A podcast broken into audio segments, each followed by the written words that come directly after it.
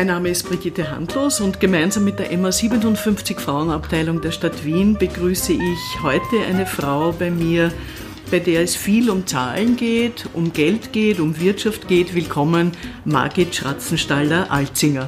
Dankeschön. Frau Schratzenstaller-Alzinger, Sie sind Ökonomin. Sie arbeiten seit 2003 im Forschungsbereich Makroökonomie und europäische Wirtschaftspolitik des WIFO. Sie waren etliche Jahre dessen stellvertretende Leiterin, nämlich 2006 bis 2008 und sind Mitglied im österreichischen Fiskalrat. Sind Sie das noch immer? Mhm, ja. Bin ich noch immer. Äh, und der österreichischen Gesellschaft für Europapolitik und Sie sind Mitglied im Kuratorium des Europäischen Forum Alpbach und des Zentrums für Verwaltungsforschung. Sie arbeiten zu Fragen der europäischen Steuer- und Budgetpolitik, zu EU-Budget, Steuerwettbewerb, Steuerharmonisierung, Fiskalföderalismus sowie Familienpolitik und Gender Budgeting. Sie waren Vizekoordinatorin des EU-finanzierten WWW for Europe und Partnerin im EU-Projekt Fairtax. Sie haben mehrfach Studien für das Europäische Parlament und die Europäische Kommission gemacht nach Studien der Ökonomie an der Universität Gießen, wo Sie auch promoviert haben, haben Sie Ihren Master gemacht an der University of Wisconsin in Milwaukee. Sie haben dort auch Ihren Postdoc absolviert und am DFG Graduiertenkolleg Zukunft des europäischen Sozialmodells an der Universität Göttingen gewirkt. Sie haben Forschungsaufenthalte natürlich äh, absolviert, die führten Sie an das Deutsche Institut für Wirtschaftsforschung in Berlin, die Freie Universität Berlin und die Hochschule für Wirtschaft und Recht in Berlin. Sie sind mehrfach ausgezeichnet. Sie erhielten den Frauenpreis der Stadt Wien 2009, den Progressive Economy Preis des Europäischen Parlaments, den VCÖ Mobilitätspreis und den Kurt Rothschild Preis. Seit 2005 sind Sie Lehrbeauftragte an der Universität Wien, wo Sie Vorlesungen über Grundlagen der Steuerlehre halten, weitere Lehraufträge an der WU in Wien und der Fachhochschule in Wien. Sie sind verheiratet und Mutter einer Tochter. Wir sitzen hier im WIFO. Heute scheint Gott sei Dank äh, ein bisschen die Sonne. Es sind aber schwere Zeiten, auch mit der Pandemie und Corona. Wenn Sie jetzt von Ihrem Hauptgebiet draufschauen, was erwartet uns da noch in den nächsten Jahren? Ja, das ist eine schwierige Frage, weil wir ja gar, noch, gar nicht wissen, wie lange diese Pandemie na, überhaupt noch dauert, welche wirtschaftlichen Folgen sie haben wird, wie sie sich auf die einzelnen Sektoren auswirken wird. Und letztlich, und das ist äh, natürlich meine äh, zentrale Fragestellung, was sie letztlich kosten wird, was sie für die Staatshaushalte bedeuten wird und äh, wie wir dann mit diesen doch massiv gestiegenen Schulden. Für Österreich wird ein Anstieg von 70 Prozent Schuldenquote vor Ausbruch der Corona-Pandemie. Also das sind zumindest unsere derzeitigen Erwartungen ungefähr 85 äh, Prozent durch die Pandemie äh, eben erwartet. Wie wir denn dann, sobald wir die Pandemie überwunden haben, mit diesem doch äh, massiv gestiegenen Schuldenberg dann umgehen? Was wird es für die Frauen heißen? Weil wir hier ja ein bisschen einen feministischen mhm. Punkt machen wollen. Mhm. Naja, für die Frauen, äh, da muss man schon sagen, die Pandemie hat den Finger gelegt ja, auf äh, bestehende Gleichstellungsdefizite. Das ist kein Österreich-Spezifikum, das sehen wir in allen anderen Ländern auch dass die Frauen doch einen großen Teil der Last äh, der Krise, die das eben für den Einzelnen, die Einzelne bedeutet, eben tragen. Und ich sehe das an meiner eigenen Situation. Die Kinder bleiben zu Hause im Lockdown, Homeschooling. Die Mütter sind zuständig für drei Mahlzeiten am Tag. Die Mütter sind meistens zuständig äh, für den großen Teil des Homeschoolings. Wenn man dann berufstätig ist, äh, dann muss man gleichzeitig irgendwie schauen, dass man mit seiner Arbeit noch auf irgendwie gleichkommt. Dabei bin ich noch in einer privilegierten Position, weil ich ja immerhin äh, Homeoffice machen kann. Also ich habe die Möglichkeit, meine Arbeit mit nach Hause zu nehmen und sie dort zu erledigen. Mein Arbeitgeber vertraut auch darauf, dass das dann auch passiert. Und es gibt aber sehr viele Frauen, vor allem die in den sogenannten systemrelevanten Berufen, ne, so wie sie neuerdings genannt werden, die natürlich die Krise und ihre Auswirkungen, auch die gesundheitspolitischen Restriktionen, sehr viel deutlicher am eigenen Leib spüren. Das geht los bei den Verkäuferinnen über alle im Gesundheitspersonal äh, oder im Gesundheitsbereich Beschäftigten. Also die spüren schon die Krise viel stärker noch, als wir das tun. Was raten Sie einer Frau in finanzieller Hinsicht, damit sie ein unabhängiges, selbstbestimmtes Leben führen kann? Was würden Sie aus Ihrer Position heraus sagen, ist da erforderlich? Ich würde schon meinen, dass eines der wichtigsten Dinge ist, ähm, dass man selber schaut, dass man einen Beruf ergreift, eine Ausbildung macht, einen Beruf ergreift, der eben diese finanzielle Unabhängigkeit, diese ökonomische Unabhängigkeit auch ermöglicht. Man hoffentlich auch das in einer Partnerschaft weiterhin durchsetzen kann. Das ist ja auch immer noch eine Herausforderung. Jetzt sagen uns alle Zahlen, wir haben in Österreich, generell in Europa, sehr viele, sehr gut ausgebildete Frauen. Das spiegelt sich nicht immer im öffentlichen, im Wirtschaftssektor mhm. wieder. Was mhm. muss da passieren, dass da was vorwärts geht? Mhm. Dass diese gut ausgebildeten Frauen auch wirklich dort hinkommen, wo sie was bewirken mhm. können, wo sie wirken können und auch für sich ein positives, selbstbestimmtes Leben haben mhm. können? Ich glaube, dass man auf drei Ebenen ansetzen muss. Die eine Ebene ist die, äh, die ich als, Wirtschaftsforscherin natürlich äh, verstärkt mit bearbeite äh, und mit behandle, das ist die Ebene der Wirtschaftspolitik. Also die Frage, was kann der Staat dazu tun, welche Rahmenbedingungen muss er dazu schaffen. Es ist bekannt und äh, die empirische Evidenz ist dazu auch wirklich ausreichend, welche Rahmenbedingungen das sein müssen. Das sind geeignete Karenzregelungen, die auch dafür sorgen, dass es eine ausreichende Väterbeteiligung gibt. Das ist der Ausbau und zwar nicht nur quantitativ, sondern auch qualitativ der Kinderbetreuungseinrichtungen und eine ganze Reihe von weiteren Rahmenbedingungen. Auch weil es äh, in, meinem, in mein Metier äh, fällt, würde ich dazu äh, zählen, dass es doch eine ganze Reihe noch gibt von Regelungen im Steuer- und Abgabensystem, die eigentlich begünstigen eine ungleiche Verteilung der bezahlten und unbezahlten Arbeit zwischen Männern und Frauen. Also das muss alles durchforstet und beseitigt werden. Das ist die Ebene der Wirtschaftspolitik. Was kann die Politik tun, um Rahmenbedingungen zu schaffen für eine gleichmäßige Verteilung der bezahlten und unbezahlten Arbeit zwischen Männern und Frauen? Dann gibt es aber noch zwei weitere Ebenen, die immer so ein bisschen unterschätzt werden oder nicht, eigentlich nicht ausreichend im Blickfeld sind. Äh, das eine ist die Ebene der Unternehmen. Auch auf Unternehmensebene müssen natürlich die Voraussetzungen geboten werden. Und das sind Themen wie Führen in Teilzeit, das sind Themen wie Akzeptanz von Väterkarenz und so weiter. Ja, die, ähm, auch die Anwesenheitskultur, die wir immer noch, das ist jetzt ein bisschen aufgebrochen worden durch, äh, durch Corona und da hoffe ich mir schon, dass das auch nach Corona noch weiter wirkt, aber die, die sehr ausgeprägte Anwesenheitskultur, das ist natürlich auch ein Hindernis ja, für eine auch gleichmäßige, auch berufliche Teilhabe von Frauen. Und dann gibt es noch die Ebene der individuellen Einstellungen und Normen. Und da muss man schon auch sagen, die sind in Österreich teilweise noch sehr konservativ ähm, geprägt. Also auch da ist anzusetzen. Und ich glaube, man braucht all diese drei Ebenen, man braucht eine Kombination aus Maßnahmen, die eben all diese drei Ebenen berücksichtigen. Sonst funktioniert das nicht. Äh, ich habe ja jetzt mit vielen Frauen gesprochen im Zuge dieses Podcasts äh, und es kommt im Grunde genommen sehr oft auf die strukturellen Benachteiligungen und Diskriminierungen an. Sie haben sie jetzt in Punkt 2 und 3 genau erwähnt. Das klingt recht einfach, scheint aber schwierig zu sein, oder? Das ist sehr schwierig. Ich muss aber auch sagen, als Wirtschaftsforscherin äh, bin ich damit überfordert. Also da braucht man schon und das ist auch, glaube ich, ein wichtiger Punkt. Man braucht einen interdisziplinären Blick auf das ganze äh, Problemfeld, weil natürlich eben all diese ökonomischen, wirtschaftspolitischen Punkte, die ich genannt habe, das sind sehr wichtige Punkte und natürlich geht es da auch immer ums Geld und wie es verteilt wird und was der Staat äh, an Gütern und Dienstleistungen für seine Bürger und auch die Bürgerinnen eben äh, anbietet.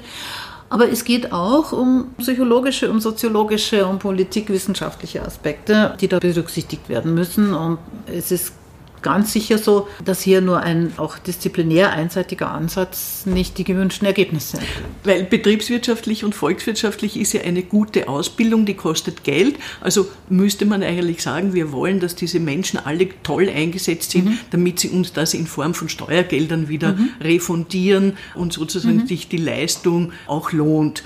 Was sind die Mechanismen aus Ihrer Sicht, aus Ihrer Position heraus, die da wirken könnten? damit es ja. besser wird. Wie gesagt, als Volkswirtin, äh, schon richtig, äh, bin ich unbedingt der Meinung, dass auch aus quasi ökonomischer Sicht es unbedingt wünschenswert ist, dass die gut ausgebildeten Frauen auch dort arbeiten, wo sie den besten Nutzen erbringen können aus ihrem Humankapital, mal mir da so volkswirtschaftlich äh, gesprochen. Und es ist natürlich eine Riesenverschwendung, die in diesem Lande passiert, eben dadurch, dass die Frauen oft unter Wert eingesetzt werden oder dass sie diese Ausbildung, die sie haben, äh, nicht entsprechend einbringen können. Und zwar nicht entsprechend für sich individuellen gewinnbringend einbringen können, aber auch für die Volkswirtschaft insgesamt. Und mein, im Moment äh, scheint es ein bisschen komisch, wenn man über Arbeitskräfteknappheit spricht. Wir sind jetzt äh, mitten in der Pandemie, wir haben die größte Arbeitslosigkeit der Republik, wir haben ein Riesenbeschäftigungsproblem. Aber wir werden ja doch hoffentlich, wenn jetzt auch die Impfungen äh, einsetzen, bald aus dieser Pandemie wieder heraus sein. Und dann werden wir wieder erfahren, äh, mittelfristig, die Auswirkungen des demografischen Wandels, die auch dazu führen werden, dass wir auch diese Frauen auch volkswirtschaftlich brauchen und dass wir dieses Arbeitskräftepotenzial und dieses, dieses Potenzial an Wissen und Kenntnissen dann auch gewinnbringend äh, einsetzen. Welche Mechanismen da wirken, wie gesagt, als Wirtschaftsforscherin habe ich da ein paar Privatmeinungen oder anekdotische Beobachtungen, wenn Sie so wollen. Aber dazu braucht es schon äh, auch die anderen Disziplinen, um das dann auch wirklich so begleitend dann auch zu erforschen. Weil es reicht nämlich eben, es, es reicht nicht nur Anreize zu setzen, nur finanzielle Anreize zu setzen. Das reicht einfach nicht. Eines Ihrer Forschungsgebiete ist ja Gender Budgeting.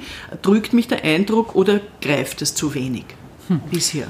Das finde ich eine sehr gute Frage. Ähm, in Österreich ist es ja so, Österreich ist ein Land, wo Gleichstellungsdefizite besonders ausgeprägt sind. Ja, wenn wir uns viele Indikatoren anschauen, äh, an denen wir messen, wie ist die soziale und die ökonomische Teilhabe, dann steht Österreich doch bei vielen dieser Indikatoren eher an den hinteren Plätzen. Wir haben einen sehr hohen Gender Pay Gap, wir haben davon abgeleitet einen, meine Kollegin Christine Meyerhuber nennt das immer Gender Pension Gap, also auch eine weit unterdurchschnittliche Alterssicherung ähm, der Frauen. Wir haben eine der höchsten Teilzeitquoten. Die Frauen in Österreich arbeiten fast zur Hälfte in Teilzeit und das zu relativ geringen Wochenstunden. Wir haben eine Überrepräsentanz der Frauen in systemrelevanten Berufen, wie man sie heutzutage so schön nennt, die zwar eben sehr wichtig sind, um das Funktionieren unseres Systems überhaupt aufrechtzuerhalten. Pflege, der Gesundheitsbereich, der Kinderbetreuungsbereich die aber relativ schlecht bezahlt sind und auch mit doch, würde ich sagen, oft sehr anspruchsvollen Arbeitsbedingungen einhergehen. Wir haben eine wirklich eklatante Unterrepräsentanz der Frauen in Führungspositionen, äh, in den Top-Führungspositionen sowieso. Also die Frauenanteile in den Vorständen, in den Aufsichtsräten in Österreich sind sehr gering, auch im internationalen Vergleich.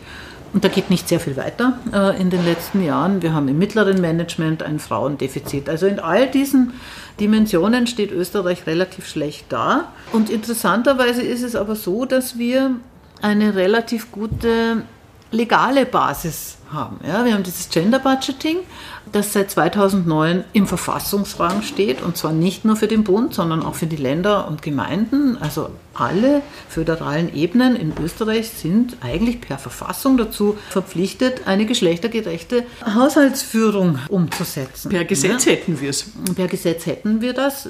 Alle Ministerien sind verpflichtet, ähm, Gleichstellungsziele aufzustellen, Maßnahmen zu formulieren, die auch umzusetzen. Es steht alles im Gesetzesrang, aber Trotzdem geht eigentlich hier nicht viel weiter, weil es einfach nicht ausreichend gelebt wird. Also das ist so meine äh, Beobachtung. Das ist eine Mischung aus Ursachen, warum das eigentlich nicht so umgesetzt wird, dass es wirklich die gewünschten Effekte dann auch bewirken kann. Also zum Ersten haben wir keine umfassende übergeordnete Gleichstellungsstrategie. Die Regierung hat keine übergeordnete Gleichstellungsstrategie, wo man sich auf ein paar wichtige Ziele und auch einen Zeitrahmen verständigt, was man eigentlich in puncto Gleichstellung bis wann erreichen will. Und das fehlt. Ja? Also jedes Ministerium macht dann so seine eigenen Zielsetzungen, die werden ein bisschen koordiniert, aber oft nicht ausreichend koordiniert. Und es gibt eigentlich keine Stelle, die das auch wirklich dann einfordert und, und wirklich dann auch umsetzt, wenn es hier noch Defizite gibt. Also an der Umsetzung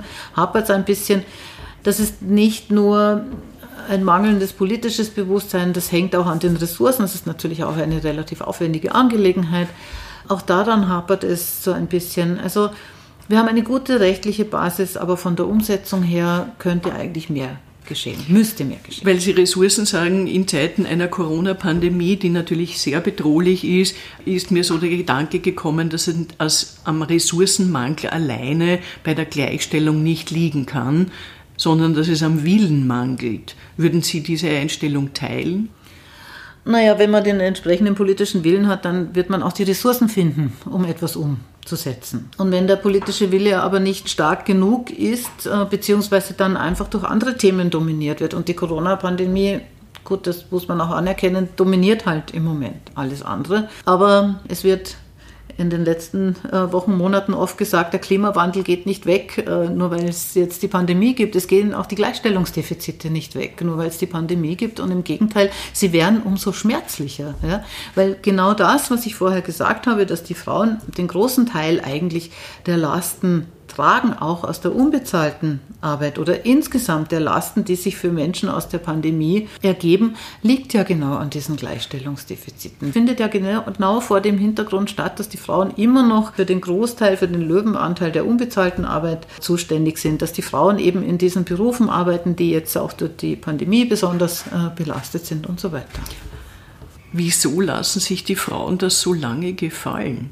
Tja, das ist eine sehr gute Frage. Ich glaube, dass es schon dann auch bei den Frauen ein bisschen auch ein Ressourcenproblem ist. Ja? Man ist im Moment so sehr beschäftigt, das alles irgendwie zu handeln. Ja? Die Kinder, den Haushalt, das Homeoffice oder eben die Arbeit, wo man eben gerade auch an welcher Front man eben kämpft und ich fand schon auch interessant, äh, es gab ein bisschen eine Diskussion, die ist aber relativ schnell abgeebbt äh, zu Beginn der Pandemie, dass eigentlich hauptsächlich männliche Experten in der Öffentlichkeit zur, zur Pandemie zu hören waren und meiner Wahrnehmung nach auch immer noch sind. Und es ist vielleicht ein, ein bisschen ein naives Argument oder eine naive Erklärung, aber eine meiner Erklärungen lautet schlicht und einfach, dass die Frauen einfach so beschäftigt sind, die Lasten irgendwie abzufedern und das alles irgendwie zu handeln, dass sie nicht auch noch Zeit haben, in allen möglichen Gremien, Fernsehstudios, Talkshows und so weiter zu sitzen. Mir sind zwei Dinge aufgefallen. Das, was Sie jetzt schildern, auf einer äh, politischen und Funktionärsebene sehen wir sehr viele Männer. Andererseits sehen wir aber sehr viele äh, sehr kompetente Epidemiologinnen, Virologinnen, äh, Frauen, die sich mit diesem Bereich des Medizinsektors äußerst kompetent offensichtlich befassen. Also dieser Kompetenzbereich, da sehen wir auch ganz viele Frauen. Ist das ein Hoffnungsschimmer? Das Könnte das Auswirkungen ja. haben auf die politischen Amtsträger? Mhm.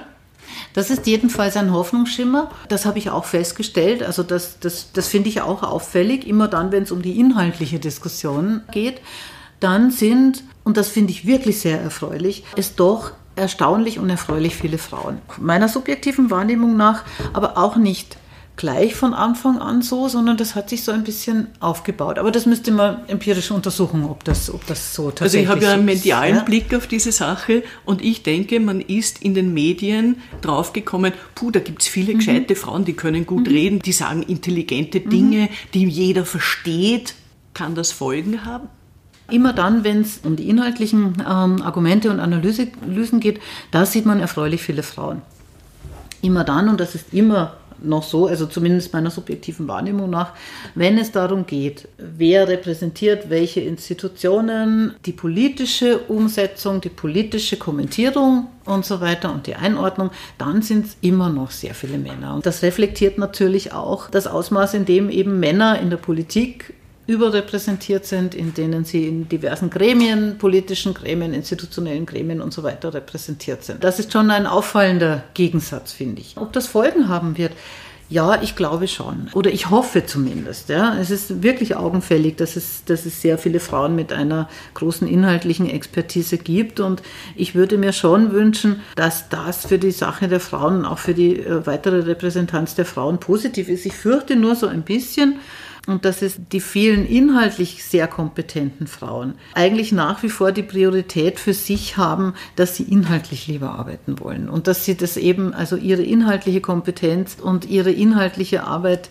nicht zurückstellen wollen hinter endlosen Gremiensitzungen, Diskussionen und so weiter, weil man nicht unbedingt äh, auch immer im Rampenlicht stehen will und, und, und auch muss. Und da sind, glaube ich, schon die Zielfunktionen von Männern und Frauen immer noch unterschiedlich. Aber wir sollten ja nicht das Inhaltliche hinterfragen, sondern hm. die, diese Gremien- und genau. Funktionärszirkel genau. hinterfragen. Die mhm. muss man nicht übernehmen. Das Richtig. andere ist ja viel zielführender, ja. manchmal auch lustvoller, weil da was weitergeht, mhm. statt dass man halt im Kreis redet. Mhm. Wie geht es Ihnen mit der Gleichstellung am WIFO? Wie schaut es da aus?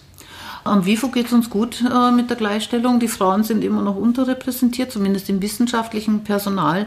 Aber es ist vor allem in den letzten Jahren, auch seitdem Christoph Badelt äh, der WIFO-Direktor ist, sind schon aktive Schritte auch unternommen worden, um insbesondere Frauen, wenn Stellen nachbesetzt werden, dass man dafür sorgt, dass insbesondere neue Frauen eingestellt werden. Und es geht von, dass man in Stellenausschreibungen auch wirklich explizit erwähnt, äh, dass äh, Bewerbungen von Frauen äh, explizit gewünscht sind. Wir hatten das bis dato nicht. Ähm, ist eher ein Versäumnis, aber immerhin ist es jetzt aufgeholt und dass man tatsächlich diesen Grundsatz, also bei gleicher Qualifikation Frauen zu bevorzugen, da tatsächlich auch mitleben erfüllt. Ja. In Österreich sind zwei Bereiche bei Frauen nicht so beliebt, sage ich mal. Das ist Technik und Wirtschaft, mhm. obwohl Frauen technische Geräte im Alltag gut bedienen können. Es ist bewiesen, dass Frauen mit Geld und Rechnen mhm. sehr gut umgehen können. Woran liegt es da? Naja, das mit der Wirtschaft. Das ist, glaube ich, eine ganze Gemengelage von unterschiedlichen Gründen. Das eine ist, dass das Studium inzwischen sehr formal ist. Mathematik ist eine wichtige Voraussetzung für ein Ökonomiestudium und an den Schulen wird aber den Mädchen immer noch bewusst oder unbewusst vermittelt, dass sie schlechter in Mathematik sind als die Burschen. Also das ist ein Punkt. Es fehlen die Vorbilder. Ja, wenn man sich die öffentliche Debatte anschaut, wenn man sich das Lehrpersonal an den Universitäten anschaut, Frauen sind deutlich unterrepräsentiert. Ja? Also dieses Berufsbild Ökonom oder Ökonomin, ja, das spricht junge Frauen relativ wenig an, weil es eben relativ wenige Vorbilder gibt und ich glaube auch, dass das männerdominierte Umfeld nicht unbedingt äh, für alle äh, jungen Frauen sehr attraktiv ist, weil es nach wie vor oft so ist, dass man die einzige oder nur eine von wenigen Frauen ist. Wenn es um Stellenbesetzungen geht, ja, muss man aktiv dagegen arbeiten, weil wir ja doch auch all diese Studien haben, die zeigen, dass oft ähnliche Kandidaten ausgewählt werden. Ja, man hat da so einen Reproduktionseffekt. Männer stellen tendenziell lieber Männer ein, die sind ihnen ähnlicher, äh, mit denen können sie unmittelbar besser umgehen. Das ist so ein selbstverstärkender Mechanismus, den man eben hat, solange man keine kritische Masse an Frauen hat. Und den hat man in vielen Bereichen einfach immer noch nicht. Und es ist auch die Einladungspolitik, äh, die hier eine Rolle spielt. Also oft findet man sich immer noch auf Podien wieder, wo man die einzige Frau ist. Und obwohl man weiß, dass es dann doch auch kompetente Expertinnen gibt. Sie arbeiten oder haben Einblicke in den EU-Sektor. Wo ist es für die Frauen besser innerhalb der EU? Also generell ist es so, das Paradies äh, gibt es nirgends, ja. Also das Gleichstellungsparadies, wo die Gleichstellung vollkommen verwirklicht wird. Aber wenn man sich so wichtige Indikatoren anschaut für die politische, für die soziale, für die ökonomische Teilhabe, da sieht man doch teilweise große Unterschiede zwischen den Ländern. Und es sind mal wieder die berühmten skandinavischen Länder, die nordischen Länder, wo man, wenn man sich Teilzeit anschaut, wenn man sich den Gender Gap anschaut, wenn man sich die Repräsentation von Frauen in ökonomischen Führungspositionen anschaut, in politischen Entscheidungsgremien anschaut, wo wir zwar überall doch noch einen Gender Gap haben, aber er ist bei weitem nicht so groß, wie das in eher immer noch konservativer, traditioneller aufgestellten Ländern ist wie Deutschland, Österreich, auch die Niederlande, teilweise auch die südeuropäischen Länder. Wobei man auch sagen muss, es ist doch in den letzten 10, 20 Jahren einiges in Bewegung geraten, auch wenn man sich die Familienpolitik so anschaut, wenn man sich Vereinbarkeitspolitiken so anschaut, kann man schon feststellen, dass da einiges auch gerade in den sehr konservativen Ländern in Bewegung geraten ist. Und das ist ein bisschen, also Konvergenz ist sicher zu viel gesagt, aber das ist doch ein Aufeinanderzugehen, ein Aufholen von den relativ traditionell geprägten konservativ geprägten Ländern auch gibt. Aber äh, der Fortschritt ist doch eher langsam. Sie haben zuerst Vorbilder angesprochen. Haben Sie Vorbilder? In jüngeren Jahren hätte ich wahrscheinlich irgendeine prominente Frau gewählt. Mit der Lebenserfahrung, die ich habe, würde ich sagen, mein größtes Vorbild ist eigentlich inzwischen meine Mutter, die aus einem sehr konservativen, traditionellen Hintergrund kommt, die drei Mädels großgezogen hat, mit Leib und Seele und Herzen Mutter war, aber daneben es geschafft hat, ja, sich neben einem sehr konservativen Ehemann doch ökonomisch unabhängig zu machen, indem sie dann gleichzeitig eine Berufsausbildung gemacht hat und dann ihr eigenes Geld verdient hat, was in dem Hintergrund, aus dem ich herkomme, überhaupt nicht selbstverständlich war. Und das hat sie sich erkämpft und da war sie sehr stolz drauf und sie hat es geschafft, dass auch ihr Mann dann stolz drauf war auf sie. Und das finde ich eigentlich wirklich vorbildlich. Ich finde es nicht vorbildlich in der Hinsicht, was den Kampf anbelangt. Und wenn ich mir so meine Tochter anschaue, dann würde ich mir eigentlich wünschen, dass es selbstverständlich ist, dass junge Frauen, was ihre Berufsausbildung angeht, was ihre Berufsausübung angeht, das eigentlich selbstständig, autonom entscheiden können. Das ist immer noch nicht selbstverständlich. Wir Frauen, die wir versuchen, beides irgendwie unter einen Hut zu bringen, bezahlen doch oft noch einen hohen Preis. Und dass dieser hohe Preis nicht mehr gezahlt werden muss, das ähm, wäre eigentlich das Ziel von Gleichstellungspolitik. Vielen Dank für dieses Gespräch, äh, Frau Schratzenstaller-Alzinger. Sie hören uns wie immer auf www.frauenfunk.at. Sie finden uns auf der Facebook-Seite der MA57 Frauen in Wien, auf der Podcast-Plattform feo.at und auf allen gängigen Ausspielkanälen für Podcasts. Vielen Dank nochmal für Ihre Zeit. Alles Gute. Gerne. Dankeschön.